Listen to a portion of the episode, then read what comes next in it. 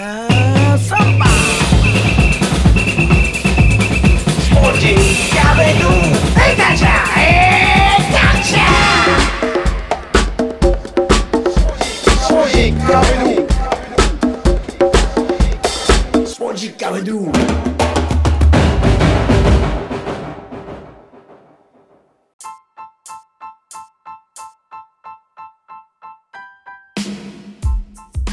スポジッカビドゥ第188回ナビゲーターの沢田達也です。この番組は横浜フットボール映画祭の提供でお送りします。さて、この番組の中でも YouTube というキーワードはよく出てきますが、ハワイ在住のタレント、吉川ひなのさんが YouTube をやっていたということを第三子妊娠の報道で知り、思わずググっちゃいました。79年生まれ、現在41歳での妊娠、そして出産へとなっていくんですが、その驚きはもちろん、昔よりすごく健康的な姿に好感度グッドです。チャンネル登録しました。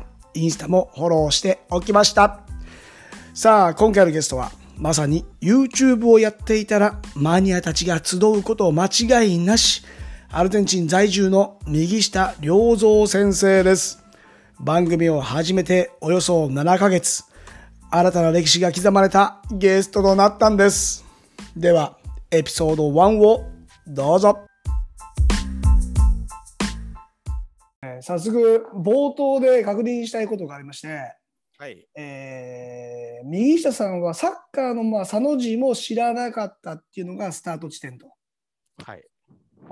で、今ね、あのちょっとあのインタビュー前にテレビ、ビデオつないでお話しさせてもらったんですが、はい、もう今、アルゼンチン代表のユニフォームで10番、こうね、マラドーナがつけていた懐かしいルコックの紙セーターを見てですね、いいえールコックね。はい、ルコックマラドーナっていうのが、はい、そうですね。アディダスじゃなくて、ね。そうなんですよ。ルコック。ね。もうあのプーマ、マラドーナとまた違った価値観が。ある。んですようんね。個人個人契約はプーマで、はい、ね、代表はルコックですね、やっぱり、ね。そうなんですよ。まあ、ルコックっていうともう86年六の、はい。えー82もそうでしたけどねそ。の前のですね、まあ、もう本当に僕の世代的には、うんあのもう86年が印象的なんですけど、えっとはい右下さん、ちなみに今年おいくつの年なんですか？あ年齢、あのえー月なんですか？今、はい50 51です。今51。51歳。はい。となるともうだから82年ももちろんね。いや、それがですね、僕は結構、あの、まあ、僕、神奈川県の川崎という、おえーえーところ川崎出身。はい、生まれも育ちも。で、まあ、川崎っていうのは、北と南にこう細長いんですね。だから、はい。み南と北だと全然文化違うんですよ。うんうんうん。で、僕はもうバリバリ川崎の川崎南のあの羽田空港のお近くの京浜工業地帯のところでへえ。生今もまれ育ちましたんで、まあ、はっきり言ってかなりハードハードボイルドな、あの当時は、あの当時はあのはい丸棒関係の方ととかですね、はいはいはい。まあ、競輪競馬とか、あのは日や日雇い労働の方と、まあ、要するにうんバリバリ工業地帯なんで、はいはい。まあ、戦後の日本の経済発展を支えた、ああ、それなんか俺、ええ見たことあるなそういうところですよね。人々もそういう自負があって、はい。まあ、ざっくばらんなんですよ、はっきり言って、もうあの飾らないところで、うんうんうんうん。ええ最高に住み心地いいんですけど、横浜とは違う。ぞと。ちょっと一味違いますね。横浜はやっぱりちょっと、うん、ロマンティックな。ね、まあ、ブランドがね、こう乗っかってる感じが。ね。そうですね。最近はね、昔そんなことなかったんですけどね。うんうん最近はなんかまあそれでもう食ってる。そうそうですね。だからね、あのタレントさんも横浜在住の方たちもね増えてますし、あそうなんですか。ああーでも川崎もかなりね今あの駅前もそうですけどもそうですね。もうだいぶ、そうですね。発展しました、上の方は、そうですね。北部はもうほとんどうん、東京直結みたいな感じですからね。渋あ谷ー、新宿川崎都民なんてね、言い方しますもんね。ああそういう北の方に住んでる人はもうほとんど川崎の南までは来ないんですよ。もう直接東京出ちゃうから。あはいはいはいええ新宿行って小田急線とか東横線あるんでね。うえ川崎って事実上もう2つに分かれてて、北と南と。えまあ、イタリアみたいな感じですね。どれぐらい帰ってないですか？日本には。いや、もう結構帰ってて、あ、そうですか。ええ、あのーそうですね、2016、17、18かな、あ、16、17、19。はい。結構最近はもう、あのー頻繁に帰ってますけどね。あのああ、そうなんですね。ええ、あの子供生まれたりして、あのうんうん。里帰りなんかして、あと、日本語の先生にやってるんですけど、その、はい研研修で日本で。あ、そういうのもあるんですね。そうですね。へまあ、あえとは、もう結婚したのがあの日系人なんですけど、日系人の、はい。シュ姑が日系人なんですけど、ほうほうほそれをに日本に連れてったりししてる。最後の旅行でしたけども、父親が、その姑の父親が神奈川県の小田原の人で、はい。そこの実家に行ってみたりとかですね。おお。舅は今78なんですけど、まあ、2年前に行った時に、はい。76なんでうんうんうん。まあ、僕があでも日本の、ええ、結構遠いですからね。体力に使いますよね。いや、それが生まれて初めてのうん日本旅行で,、でしてですね、彼は。まあ、彼としてはもうそろそろ引退も近いんで、まあ、生まれたとこ見たいっていう。へで母親は山梨県のえ。はい。身延山の裏の方のですね、はい。船戸っていうところの人で、ほうほうほうほだから、州都の両親は日本日本人ですね。日本から来た日本人で、こっちにうーん移住してっていう。う。へえ。人は2世になるんですけど、はい。両方のその実家を訪ねることができて、で、要するに、州都の親の兄弟の子供、だからいとこですよね、に会えたりなんかしても、あまああ、そんな里帰りもできてるっていうことですすごかね。ったですね、もう、はい、なんかうん日本のあのバラエティ番組に出てもおかしくないぐらいの再会、ね、感動の再会みたいな、ああ、できましたけどね。よかったですね。そんなね、まあ、あの僕もすっかりもうアルゼンチン人みたいな感じだったんで、リーシャさんが、もう日本には帰ってないぞっていうのかなと思ったんですけども、意外と、まあ、やっぱやっぱりたまに帰りたくなりますね。なります？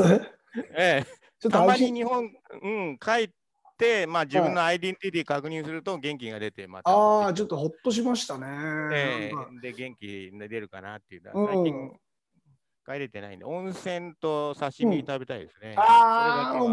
間違いないですね。ええ、それまあ確かに食の満足度っていうのはもうアルゼンチンよりもね、もう抜けに出てると思いますあーよ。和食はやっぱり今、どうだろう、世界ナンバーワンかな。うん。大ブームですけど、あ、ブームですか？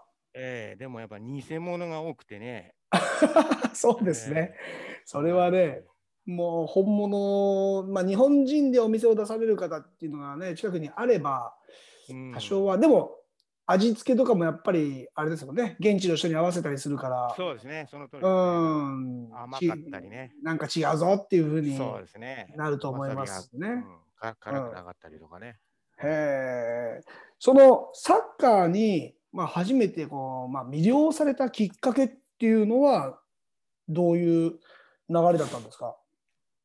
うん、これもまあ話すと長くなるんで、まあ、いいですよ身近に言いますけど、はですんで、まあ、その、まあ、さっきの僕、川崎の、い。うん。えーバリバリバリの下町で育って、で、はいまあ、その時代環境っていうのも、やっぱり高度成長の延長線上、ねうん日本の国が60年代、70年代ってこうね、経済的に右肩上がりになってた時に、はいでまあ、子供のね、教育の仕方っていうのもうん。時代によって変わるうんと思うんですけど、まあその頃はいい大学入って、いい会社に入れば、はい。いい人生、うん。ね、保証されてる定みたいな。年まで、そうですね、はで無事定年、い。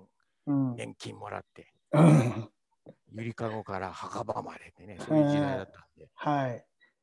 らまあご多分に漏れず、そのワンのうん面で、我々も何の疑いもなく、まあ、塾当時、当時は、まあ、今もそうでしょうけど、塾がね、あのはいはい。学学校終わったら塾ですよね。そうですね。もう今もね、まあ。今もそうですか？今も塾、うちの娘もそろばんには学校から直接小学校1年生で行ってて、小学校1年生で行くんですか、今、塾。もう、塾まあ、僕今はそろばんですけど、でも、学習塾はやっぱり今大学に行く子も増えてるんで、はい。サッカーも高校サッカーからプロに行くよりも大学に行く子が多いんですよ。あだからそうなってくるともちろんサッカーやってる子たちは、えーとはいサッカー推薦とかはあるとは思いますけど、あ。そううじゃない子たちっていうのはやっぱり塾に通って受験勉強、対策はあ。で、1年から行くんですかね。僕いやもうもうでも1年から行かなかった。でもあれですよ若い、まあ、小学生からそういう塾の中ではい。生きて、またあとはですね中高一貫とかそういう学校も増えてて、もう小学校から受験みたいな感じなので。ああ、そうなんですか。じゃあ、今はい大変なので今は逆にそうやってもう最初から勉学っていう風な形をとってるご家庭は多いとは思いますけどただ僕この番組の中でもいろいろ話してその仕組みが今自然と日本の中ではこう作られてきてはいるもののはい果たしてそれが将来にどうつながっていってるのかなっていうのがうん。一つ疑問うん。だからお金を使う仕組みみたいな。うんうん。じゃあ、親の方としても疑心暗鬼でこれでいいのと思いながらも、うん、いや多分多分ですけど多分これでいいのかでさえ考えてないと思いますよ。あーもう流れですね。そうですねまあ他がこう、他がはいそういうふうに言ってるからうん。とか将来あなたはどう,、うんどうなるのとかっていうことは考えずに今を頑張りなさいっていう頑張るが勉強みたいな、いいですね。はい。それはそれでいいと思いますようね。ん、っていうことではないかなと思いますけど。うんなるほどね。はまあ、僕らの子も基本は同じで、い。うん。もうちょっと遅かったかな。あ、そうです。まあ、そうでしょうね。きっと。高学年ぐらいからでしたけどね。うんうんうんうんうん。今大変ですね。じゃあ、1年生からじゃあ。いやーでも、うん、まあ、そろばんに関しては、なんかあれですね。もう幼稚園から行ってましたけど、うん、もうでも、もう行きたくないって言ってますからね、本人あ、そうですか。だからね、もう早くにして、あれですよね。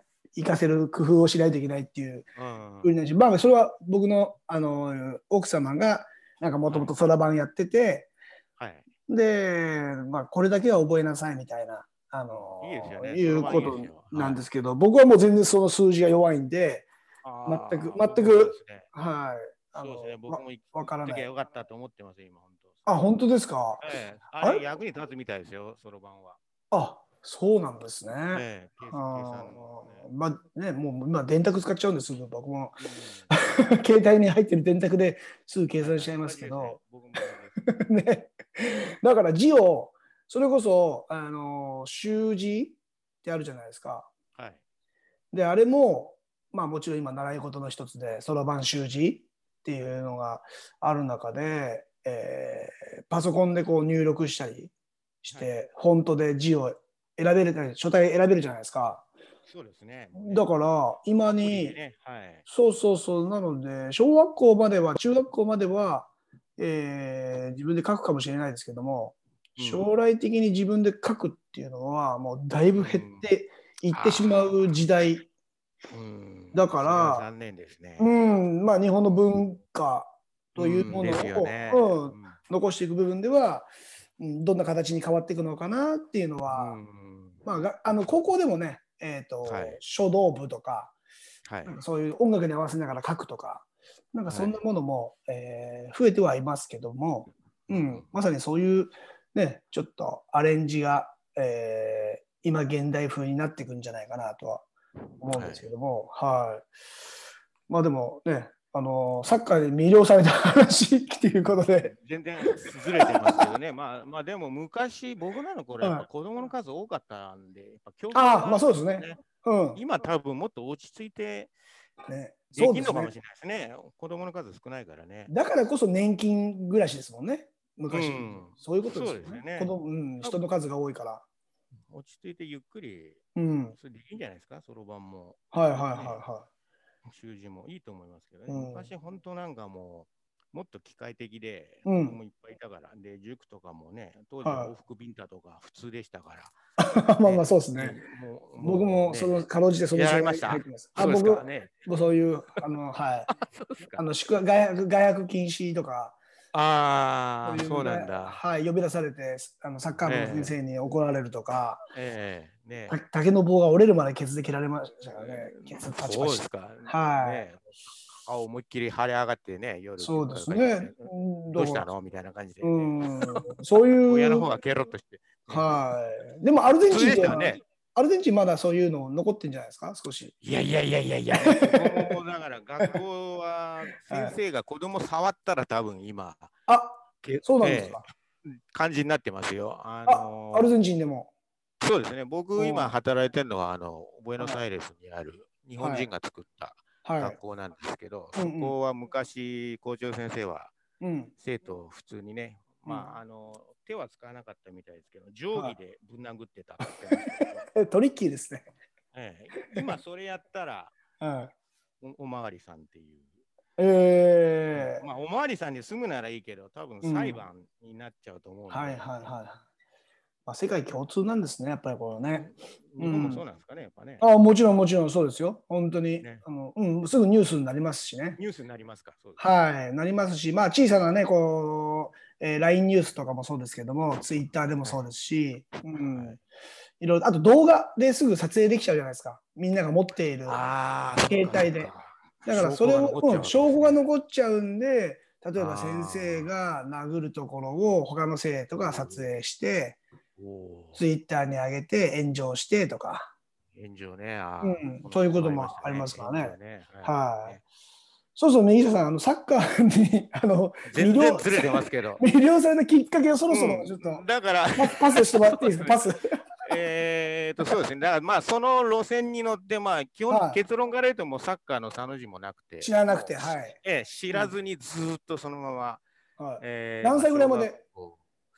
えーとですね、小学校、まあ、受験やって、で、まあ、横浜のあの男子校入ったんですよ、中高一貫教育の。港がよく見える。今、今すごい難しくなっちゃって。その当時で中高一貫、ええそうですね。早いですね。今受けたら多分受かんないですね。もう神奈川で1番、2番になっちゃったんで。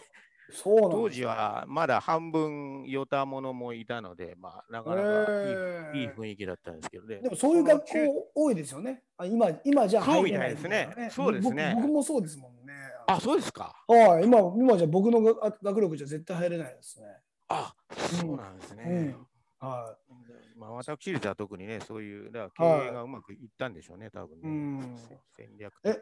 それで高で、校それで、はいうんこう中高行ったんですけど、うん何年代 ?80 年代かな。はいそうですね。それでも、なおかつ、いまだまだ、あの、サッカーの佐の字も、そのぐらい相撲とかが好きで、ああやっぱ国技ですからね日本の。ええ。うん。結構盛り上がっててね、その頃、はい新国技館ができたりなんかして、で、学校、うん。高校にも相撲協会作ったりして、番付作ったりしてね、まあ、受験勉強の合間に、そう、気晴らしですよね。まあ、男だけの6年間の生活っていうのもね、まあ、ま考えると、ゾッとしますね。どうだっ。たのかな、うん、と。さ、沢田さんはど、うん。どんな？僕ですか？男子校ですか？あ僕は男女でしたけど、共学ですか？ただただですねあの、ええ。先ほども言ったように今じゃあの進学校なんですけど、はい。えー、と僕がいた頃は例えば部活動の、えー就職組とか進学組とか分かれてまして、だからサッカー部のメンバーがほとんど同じクラスはい。であと野球部がいたりバレー部がいたりテニス部がいたっていうようなクラスなので、えー、と1年生の時は男子しかいなくて、はい。えー、と2年生の時に女子が、えー40人中10人ぐらい入ってきましてで、はい3年生の時も同じく40人だから10人ぐらいいたようなクラスでしたね。なので、うんまあもちろん学校全体には、えー、ともともと看護学校というか、病院が母体の学校なので、ああ、そうなんですね。はい。なので、女子クラスっていう、あの看護師を目指すようなクラスもありましたし、ああ、いいですね。ははい。あとは、まあ、留学生、アメリカとの留学生、へー交換留学生とか、そういうのもあったので、えーとうん、まだ男女のバランスは、それなりにいましたけどね。うんい。えーいいですね。進んでますね。いやいやいやいや、でもね、男子校っていうのはもう一切頭の中なかったですね。あ、えーでも中には今、サッカー部でも恋愛禁止とか、えーあ、あるんですか、まだ。今でも僕聞いたところではあるので、はい。うーん、それでいいのスかなストイックなね。っていうねまあ、いろんなモチベーションがね、あるので、あの、うん、この辺りはね、どんどんどんどん変わってくる。あと僕、中学校の時はずっと、あの、坊主頭が。学校のはい校則だったんで、大ねははい、なので、もう長い。い。学ランですか？学がラン学ラン、学ランです、学ランあー一番上開けちゃいけないとか。です。そこまでは、でも、ないですああれですよ本当にもうビシッ、まあ、ビシッというか、そんなに僕もあえて、あの、えー、と外したりもしなかったので、もうそこは普通でしたけど、そうでも高校は、まあ、あの、すなんですかね、ブレザーみたいな、ブレザーですか？はい、スタイルに変わってましたけども、はい。そろそろ右下さん、サッカーの魅そう力です、ね。えーえーまあそんな感じなんで、まあまだ出てこないですね、サッカーのその。だから、なかなかオープニング。グがね、なかなか最初の質問、これ一番最初の質問ですからね。すいませんね。はい、いやいやいやいやいやいや、あある意味で多分聞いてる人はね、あれ、今までの回にないパターンの人だなっていうのあ、はそうですか。感じてると思いますけど、あ、そうですか。すみません、申し訳ない。です。僕の中ではもうここの答え来るんじゃないかなっていう事前のこうね、あのはい。メッセージであったり打ち合わせからええ。90年イタリア大会の話来るかなと思ってたんですけど、いや、それやっぱその爆発前のその、うん。何ですか、マグマのその、何ですか、ね、予兆みたいな。溜まってる状況ですんで、今。はい 余震のまあ余震みたいなね、余震の、うん、余震にもなってないみたいな。もぐもぐもぐもぐなんかが動いてるみたこいな。れ、この番、この、なんですか、ポッドキャスト、過去最高、まあ、1時間半ぐらいが、あの、はい収録時間の最高時間なんですけど、あ、そうですか。それでも、はいそれでも3つに分ける、30分ぐらいで3つに分けるんですよ。ああ。もしかしたらさつみくんですか、それ。えさ、さつみくんは、さこくん、まあ、近いですけど、ええ、あでもあ、じゃない。じゃないんですよ。さつみくんはね、1時間10分ぐらい。あ、でも、ね。あの時はね、僕は長、僕がわざと伸ばしたみたいな感じなんで、はいあ、あ、そうなんですね。はい、あのーはい配信を連続100回までっていう記録を作るためにはい。はや,、い。やっただけなんですけど、今はなんか自然と長くなっちゃってて、やばいっすね。4時間とかいきそうですね、このでもこれ、僕これもうだから右下右下さんのパターンって言ったら、もしかしたら今週は右下ウィークですっていうの、あのまさかの1週間右下さんっていう可能性が。いや、俺、そんなに喋る人間じゃなかったんですけど、やっぱりここに住んでるとそういうふうになっちゃうのかな？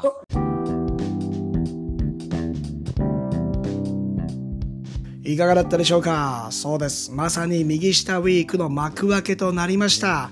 歴史は塗り替えられていく。一つ目の質問を答える前に、エピソード1がフィニートしちゃいました。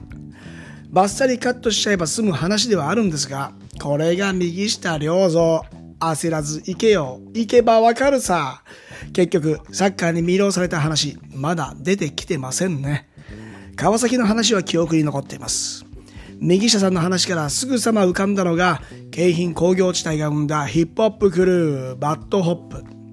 多分右下さん知らないと思うんです。彼らがマラドーナの歌を歌ったら、右下さんタオルマフラー振り回すでしょうね。ちなみに、日本の習い事についても話をしましたが、アルゼンチンでも人通りの習い事はあるそうです。昔はピアノを習わせる家庭が多かったとも言っていました。ここから始まる右下ウィーク。ただ、僕も全部確認済みなんですが、話上手なんでしょうね。全く飽きず、あっという間に時間が過ぎていくんです。もちろん、ただアルゼンチンに住んで学校の先生をしているわけではありません。これまでのアルゼンチントークとは一味も二味も違うスパイスの効いたゲストとなっています。次回エピソード2もお聞き逃しなく。ここまでのお相手は沢田達也でした。ムチャスグラシアス。チャオアディオススポンジカフェドゥ